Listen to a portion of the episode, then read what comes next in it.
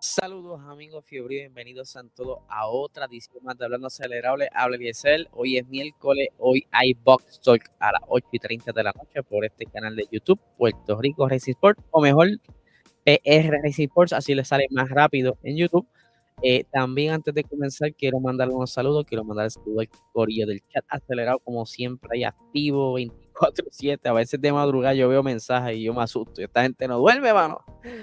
Otro saludito que le quiero enviar al señor Sly Juan, que en estos momentos debe estar de camino a su oficina en Londres, en su avión privado, así que que llegue bien a la oficina, mi hermano. Pero nada, vamos a arrancar el episodio de hoy eh, y vamos a comenzar con algo jocoso. Y es que Ferrari zumbó un tweet con una fotografía de Christian Horner y Matías Binotto diciendo que let the battle continue, o sea, que continúe la batalla.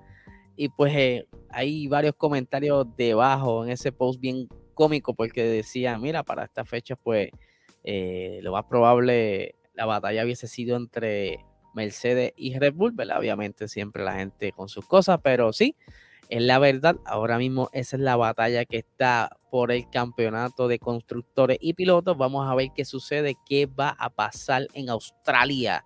Les iba a traer hoy en la previa, pero la moví para mañana porque así voy a tener los tiempos de la práctica 1 y 2 y así vamos a tener un poquito más de, información para poder darles y jugar con esto, a ver qué, qué sucede, cómo se comportan esos monoplazas en esas primeras prácticas.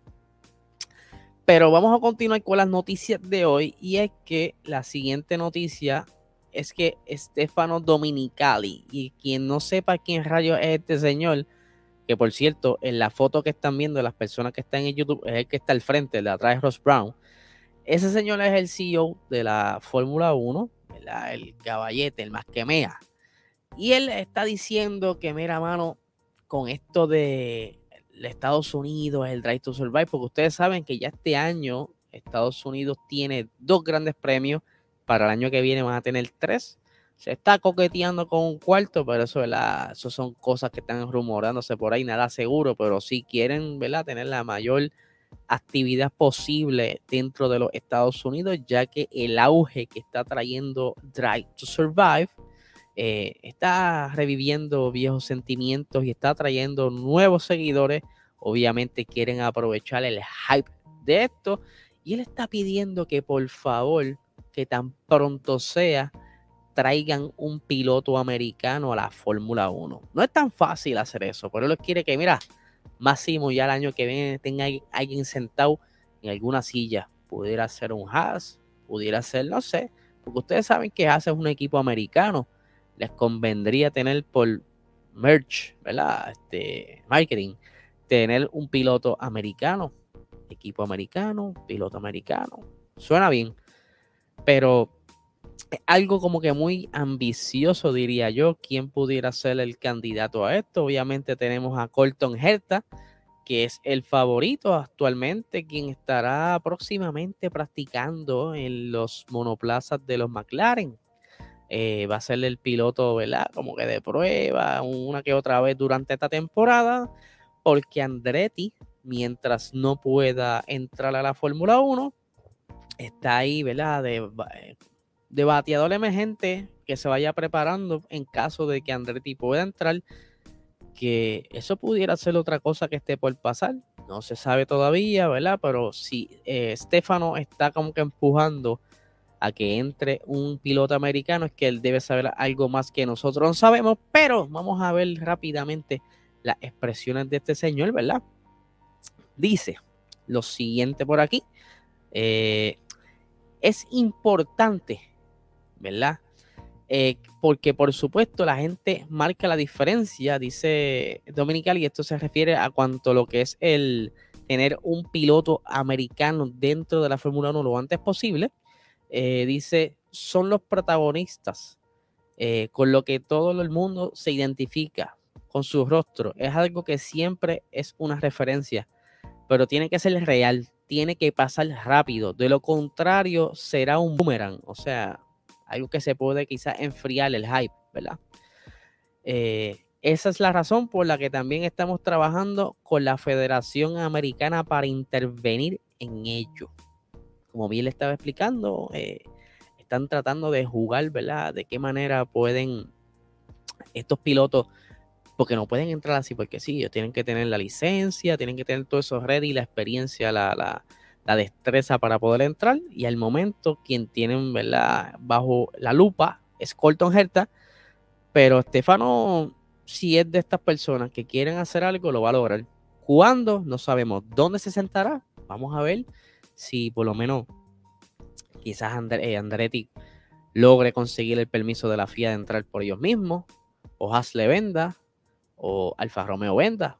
No sé, vamos a ver qué pasa con ese tema que está bastante candente y curiosamente el último piloto americano que estuvo activo full time en la Fórmula 1 fue Scott.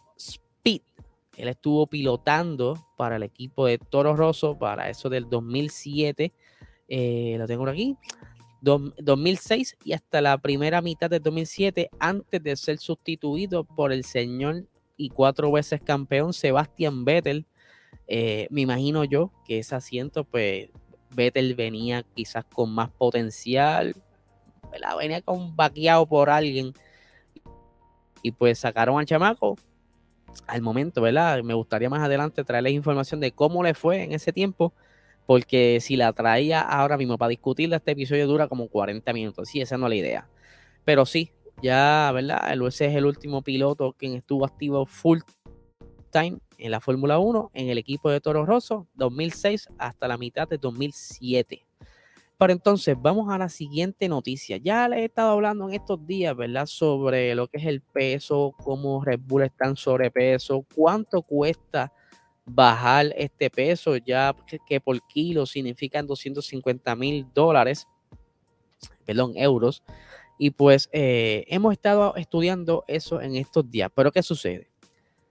Red Bull tiene que saber escoger qué parte de ese monoplaza va a reducir el peso si lo ponemos que van a trabajar por la parte del suelo, y vamos a mostrarle por aquí de lo que estoy hablando, que es rayo es el suelo.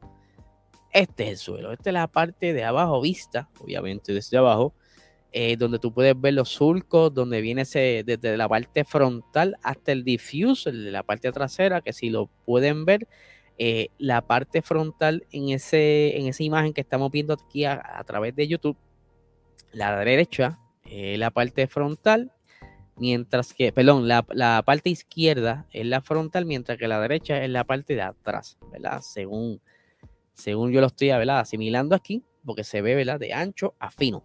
¿Qué sucede? Esta parte no pueden estar jugando mucho. ¿Por qué? Si ellos quieren hacer esta parte más liviana, tendrían que quizás bajarle eh, la cantidad de material esto haciéndolo quizás un poquito más eh, blando. Y esto no le conviene a Red Bull, ya que con ese suelo que ellos han traído, aunque a pesar de que es un poco pesado, es que han podido conseguir esa velocidad punta, eh, como lo vimos en la carrera pasada en Arabia Saudí. Y si ellos bajan eso, van a tener problemas de deflexión. ¿Y a qué me refiero con esto? Y es que la, donde está ahora mismo, lo que están viendo en YouTube, perdón, esa zona donde está la firma del, de que hizo el dibujo o el diseño, esas puntas, esa esquina, varios equipos han tenido problemas durante pruebas que tiende a levantarse hacia arriba, ¿verdad? Como si fuese eh, algo tipo vela, ¿verdad? Como si fuese una tela.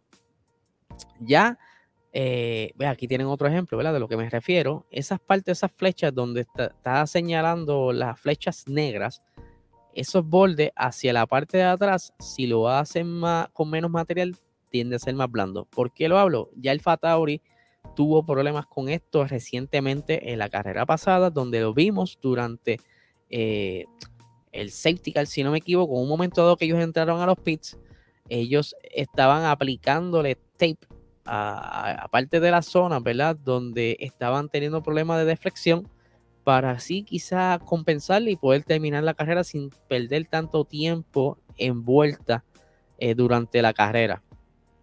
Aquí tenemos un ejemplo y déjame agrandar la foto para los que están viendo YouTube. Ese es el monoplaza de Ferrari. Ferrari encontró una solución al problema de deflexión en esa parte del suelo, ya que le ponen como una barra tipo estabilizador, como le ponen a, a los carros en la parte del frente cuando le ponen ese front lip, ¿verdad? Ajustable, que es como eh, un tensor, ¿verdad? Para mantener eso rígido y que no se mueva, pues esa, esa varilla, la FIA lo permitió, dado el, problema que le ha dado a los diferentes equipos, no tan solo, ¿verdad? Ferrari ha utilizado esto, la vamos a mostrar ya mismito eh, que otras cosas, pero por ejemplo Ferrari, ellos tuvieron problemas con porpoising eh, al inicio de las pruebas y con deflexión de esa zona. Ellos compensaron el porpoising subiendo un chinchín en el monoplaza y colocando esa varilla. Otro equipo, como Miel estaba diciendo, quien utiliza esta varilla es el equipo Mercedes y ahí lo están viendo que ellos también, ¿verdad? Tuvieron problemas de deflexión y compensaron entonces con esa varilla, ¿verdad? Para que no te mueva ahí una columna. Pero, ¿verdad? Es algo a corto plazo, porque si quieren conseguir algo para atacar el sobrepeso en esos monoplazas, pues el suelo no lo pueden considerar entonces, que pudiera ser quizá la solución más fácil, pero al tú eh, quitarle material a, esas, a esa parte, esa pieza, ese suelo, piensa eh, comienza a deflexionarse mientras estás corriendo y te hace el, monoplaza más inestable porque el flujo de viento no es el mismo y pierdes velocidad por vuelta. Y eso es lo que no le conviene a Red Bull. Va a tener que buscar la manera de encontrar alguna otra solución en otra parte mientras se les ocurre qué tipo de material pudieran utilizar que sea más liviano y que no pierda rigidez. Eso es algo súper, súper retante para el equipo, ya que obviamente, como estuvimos hablando recientemente, el costo de presupuesto eh, tiene un límite bastante eh, pequeño en comparación con otros años y pudiera ser un riesgo de que entonces se enfoquen en eliminar este problema de sobrepeso, pero los limite a quizás traer más mejoras durante la temporada, que como bien hemos hablado, este año será una temporada que quizás no veamos tantos avances en evoluciones aerodinámicos o quizás de alguna pieza como una suspensión, algo por el estilo que pudiera traer quizás una mejora, pero para evitar el try and error, van a estar escogiendo qué es lo que en realidad necesitan, qué es lo que les funciona para evitar el sobregasto y poder terminar la temporada sin sobrepasar el presupuesto y que no tengan que ser penalizados, como ya bien hablamos recientemente eh, sobre las penalizaciones de exceder el límite de presupuesto, que no les conviene a ninguno de los equipos. Así que estaremos pendientes a lo que viene en esas primeras prácticas de este fin de semana que comienza mañana, jueves, eh, ver cuál han ha sido las mejoras que Ferrari va a traer, ¿verdad? No es mucho, es algo bien pequeño, como también Red Bull, que dijeron que eh, sus números en papel, según la data que ellos tienen, pudieran estar mucho mejor eh, hay que ver que los equipos siguen jugando. Mercedes que pudiera traer para mejorar, aunque sea un chinchín y subir en, esa zona de puntos. Así que está interesante. Un circuito que no visitaban hace dos años, con un trazado nuevo, cuatro zonas de DRS. Va a estar súper interesante. Recuerden, gente, esta noche a las 8 y 30 de la noche, vamos, daré para allá, para, para Box Talk, ahí hablar de, de noticias y un par de cositas bien interesantes que estuvimos hablando. Hablamos también de la previa, un par de cosas súper interesantes. Y les recuerdo también, porque sé que dos o tres están viendo el video y no se están suscribiendo, que les cuesta, esto es gratis, gente. Suscríbete, dale a la campanita para que tan pronto salga un video nuevo, ¡pam! Les avise y estén siempre al día y les, pueden, les puedan contar a sus amigos y que ningún amigo tuyo esté más adelante que tú. Así que nada, gente, que tengan un excelente día